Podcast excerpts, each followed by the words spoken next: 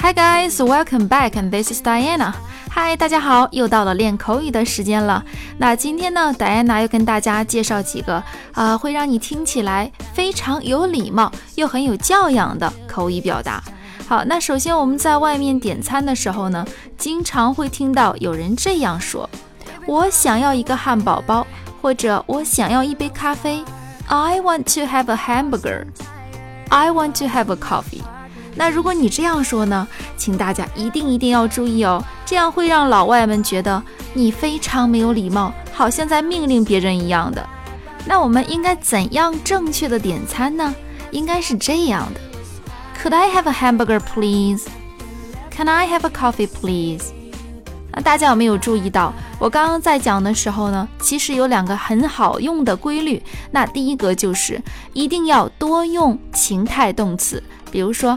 Can, could, may, might, would。比如说，Would you like something to eat？你想吃一些什么东西吗？有没有注意到 would？好，那前面讲的这几个情态动词一定要尽可能的多用。那再有呢，就是句末多多用 please, please。那关于这个 please。大家还要注意的是，千万不要放到句首哦，除非你是一个什么啊领导人，你是一个大 boss，对吧？那你在命令别人讲话的时候，你就可以说 please blablabla 命令别人做什么。那如果我们是请求别人做什么，或者是很礼貌的啊在点餐或是怎样，我们就把它放到句尾，听起来会比较委婉又很舒服。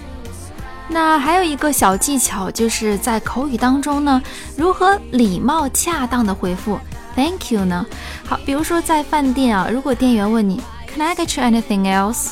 那这个时候呢，我们最好不要赤裸的回答 No Thank you。嗯，不行，我不要了啊，我够了。那其实大家可能觉得用我们中国的思维啊，用我们中式思维来理解的话，是很礼貌的。但其实很恰当的回答，我们应该这样说：I'm good, thank you. I'm good, thank you. 或者说 We're good, thank you. We're good, thank you. 啊，可以了啊，谢谢你啊，可以了，大概是这样的意思。还有一个呢，在口语当中非常的重要，那就是如何礼貌的拒绝别人。那大家一定要注意，尽可能的不要说 no。嗯，比如说打个比方，Diana 呢正在邀请你啊来今天晚上一起来 party，但是呢你有事情不能来，你不能说 no I can't，你应该怎样说呢？Sure, I love to，but 后面怎么怎么样，对吧？那一定要注意，Sure, I'd love to，对吧？前面要表达你非常想去，后面你再说原因。But, but，大家一定要注意，这个 but 在口语中真的很好用。我在直播的时候经常讲。那这个 but 在这里呢，就表示啊，我很想去啊，但是怎么怎么样，表示一个不情愿，一个小小的转折，对不对？所以呢，今天讲的这几个都是非常有礼貌又很实用的口语表达，你学会了吗？那如果你喜欢戴安娜的节目呢，请一定要多多转发支持哦！关注微信公众号“英语早八点”，回复关键字“礼貌”即可查看本期节目的完整文本内容哦。OK，so that's all for today. See you next time. Bye, guys.